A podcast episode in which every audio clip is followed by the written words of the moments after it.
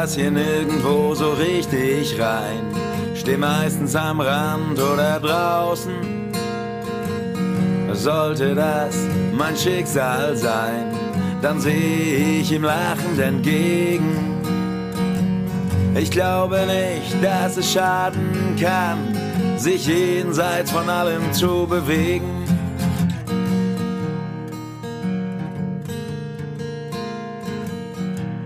Hallo, mein Name ist Adam Bayer. Ich bin Mitte 40 und habe vor circa zwölf Jahren ADRS diagnostiziert bekommen.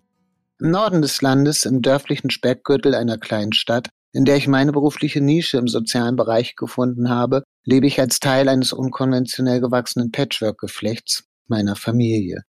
In diesem Podcast erzähle ich über die Zeiten vor und nach der Diagnose. Ich begrüße alle, die selbst von ADHS betroffen sind, einen Betroffenen kennen oder sich einfach nur für das Thema interessieren. Und ich will euch als behandelter Patient meine Geschichte erzählen. Wie ich bin, wie ich fühle und wie es mir persönlich erging oder ergeht. Das ist mein Leben auf Umwegen. Dieser Podcast wird möglich gemacht durch Takeda. Takeda setzt sich für mehr Verständnis und Unterstützung für Menschen mit ADHS ein. Die Therapie und das Wohlergehen der Patienten liegen Takeda am Herzen. Es schien, als würden alte rote Fäden, teils in der Kindheit hängen geblieben, wieder aufgenommen und fein im Hier und Jetzt verwoben. Das Thema heute der Alltag. In meinem Leben gab es oft Verhaltensweisen, die man noch als skurril oder exzentrisch abtun konnte, wie zum Beispiel mein Essverhalten, hatte ich erst einmal eine neue Lieblingsspeise entdeckt, ernährte ich mich ausschließlich davon. Von regelmäßigen Mahlzeiten allerdings konnte keine Rede sein. Es konnte auch passieren, dass ich mit dem dringenden Wunsch erwachte, mir eine bestimmte Sache zu besorgen, weil ich sie plötzlich unbedingt brauchte. So unbedingt, dass sämtliche Verpflichtungen in Vergessenheit gerieten und ich mich unter Ignoranz aller Kosten und Mühen in die nächste große Stadt aufmachte, um dort sämtliche Läden zu durchsuchen, nach dem ultimativen Gegenstand meines aktuellen Begehrens. Impulskäufe und die modernste Technik des 21. Jahrhunderts erweisen sich dabei als keine besonders gute Kombination. Man kann ahnen, was die Eröffnung der größten Bedürfnisbefriedigungsmaschinerie der Welt, das Internet, bei mir auslöste und anrichtete, zumal die Zeiten des bargeldlosen Zahlens angebrochen waren. So erwachte ich früher vor dem Bewusstsein für meine Mentalstruktur, zum Beispiel mit dem intensiven Bedürfnis, rote Gummistiefel mein eigen zu nennen. Dann konnte es passieren, dass sämtliche Pflichten des Tages vergessen, zurückgestellt, unterlaufen und ignoriert wurden und der Tag damit verbracht wurde, zwecks schnellstmöglicher Bedürfnisbefriedigung nach den optimalen roten Gummistiefeln zu suchen. Das Internet, nicht nur des ADHSlers bestes Instrument zur Tagesverschluderung, wurde zur Rate gezogen. Die Läden der nächsten Stadt konsultiert und wenn die nicht reichten, der Zug in die nächstgelegene Großstadt bestiegen. Wenn dafür krank gemacht werden musste, bitteschön, kein Problem. Was ist schon ein ausgefallener Arbeitstag in Anbetracht der Unendlichkeit des Universums und der Verheißung, am Ende eines Tages rote Gummistiefel sein eigen nennen zu können? ADHS im Erwachsenenalter kann verschiedene Lebensbereiche beeinflussen.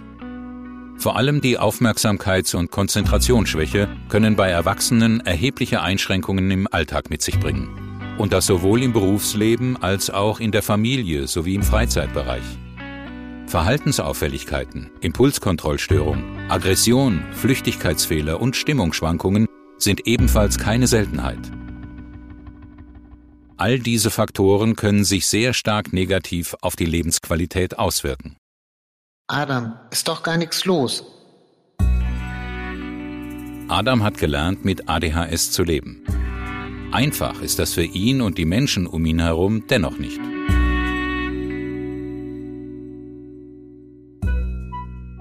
Nun, nach fast zehn Jahren im Bewusstsein meiner speziellen Mentalstruktur und ihrer Verwobenheit in meine Persönlichkeit lässt sich eines feststellen. Manches bleibt, auch nach Diagnose und Introspektive, trotz Medikation und Erkenntnis. Vieles jedoch wurde anders. Es schien, als würden alte rote Fäden, teils in der Kindheit hängen geblieben, wieder aufgenommen und fein im Hier und Jetzt verwoben. In meinem Falle durfte ich Quantensprünge in Sachen Impulskontrolle und Frustrationstoleranz verbuchen. Sehr zur Freude all derer, die ein Leben mit mir unter einem Dach führten. Ein Leben mit Diagnose ist immer noch ein Leben mit ADHS. Doch die Unterschiede sind wahrnehmbar.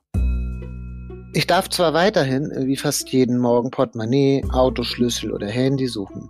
Aber dies löst meist nun kein inneres Inferno aus Zorn und Verzweiflung mehr aus. Hässliche emotionale Eruptionen, die sich mitunter doch sehr unschön und unangemessen lautstark gegen mein nächstes soziales Umfeld entluden, wurden seltener. Das nächste soziale Umfeld im Übrigen wusste jedoch meist mit einer lässigen Unerschütterlichkeit zu reagieren. Eine, die wohl die meisten wohlmeinenden, geduldigen und sattelfesten Krisen- und Katastrophen abrupten ADHS-Angehörigen früher oder später im alltäglichen Umgang mit uns entwickeln. Adam, ist doch gar nichts los. Warte mal. Wo hattest du denn gestern deinen Schlüssel? Ah, siehst du, guck, da ist er ja. Direkt neben deinem Handy, das du auch gesucht hast. So ein Glück. Wollen wir denn los, Liebster? Wir könnten fast noch pünktlich sein. Welch balsam dieser spezielle, die geschundene Amygdala salbende Tonfall, der einen in die Lage versetzt, innezuhalten und zu erkennen, stimmt, ist tatsächlich gar nichts los, kein Grund sich aufzuregen, alles ist gut. Die größten Einschränkungen und der stärkste Leidensdruck entstehen bei vielen Erwachsenen aufgrund von Aufmerksamkeits- und Konzentrationsproblemen. Zu verstehen, was ADHS überhaupt bedeutet und alle Möglichkeiten zu kennen, damit umzugehen, ist sehr wichtig, um ein Leben damit bestmöglich zu managen. Tatsächlich sind wir in der Lage, wirklich Großes zu leisten, wenn die Bedingungen stimmen und man uns lässt. Diagnostiziert und unter Behandlung konnte Adam endlich sein eigenes Leben reflektiert betrachten und auch Vorteile an seiner ADHS feststellen. Meist kann man uns Stimmung und Befindlichkeit eher an den Augen, der Mimik und der Körpersprache ablesen. Pokerface klappt nur, wenn es wirklich um was geht. Also um Leben- oder Todsituationen, wie man sie nur noch in Western, Abenteuerfilmen und wenig realistischen Thrillern findet. Der Zivilisierung unserer Spezies sei Dank, dass wir uns nicht mehr wegen jedem Mist die Köpfe einhauen. Unserer Intuition können wir für gewöhnlich vertrauen. Eile, wo Eile geboten ist. Für uns kein Problem. Darin brillieren wir. In sogenannten Akutsituationen, also da, wo es brenzlig und gefährlich wird, funktionieren wir. Im limbischen System kennen wir uns aus. Das macht uns schon lange keine Angst mehr. ADRS macht uns zu seismografischen Störungsmeldern und hypersensiblen Dauerscannern, die für alles einen Ausweg finden. Tatsächlich sind wir in der Lage, wirklich Großes zu leisten, wenn die Bedingungen stimmen und man uns lässt. Die Hyperfokussierung kann Wunder bewirken und bei den alltäglichen Kleinigkeiten das Leben schwer machen. Vielleicht kann es der eine oder die andere verstehen. Schnöde, immer wiederkehrende Fleißaufgaben wie Putzen, Wäsche oder regelmäßige Mahlzeiten und Schlaf sind nicht die Dinge, die uns den Tag ordnen. Sie werden als eher vernachlässigbare Stolpersteinchen des Alltags bewertet, die man problemlos aus dem Weg schieben kann. Schließlich behindern sie den hyperaktiven Freigeist doch nur in der Umsetzung seiner Vision. Wenn alles andere liegen bleibt, machen wir uns auf durchs Land, zielstrebig und hochkonzentriert. Bringen wir es auf den Punkt. In dem Alter, in dem man das Bedürfnis entwickelt, als ganz normales Mitglied der Gesellschaft zu leben und zu arbeiten, fangen wir an zu straucheln. Aber ich habe gut reden, ist mir das meiste doch quasi in den Schoß gefallen. Ist wohl so. Ein gesundes Vertrauen in die Fügung kann ein mächtiger Verbündeter sein. Was Adam damit meint und wie sein Arbeitsleben bisher verlief, erfahren wir in der nächsten Folge von Mein Leben auf Umwegen, dem ADHS-Podcast mit Adam. Dieser Podcast wird möglich gemacht durch Takeda.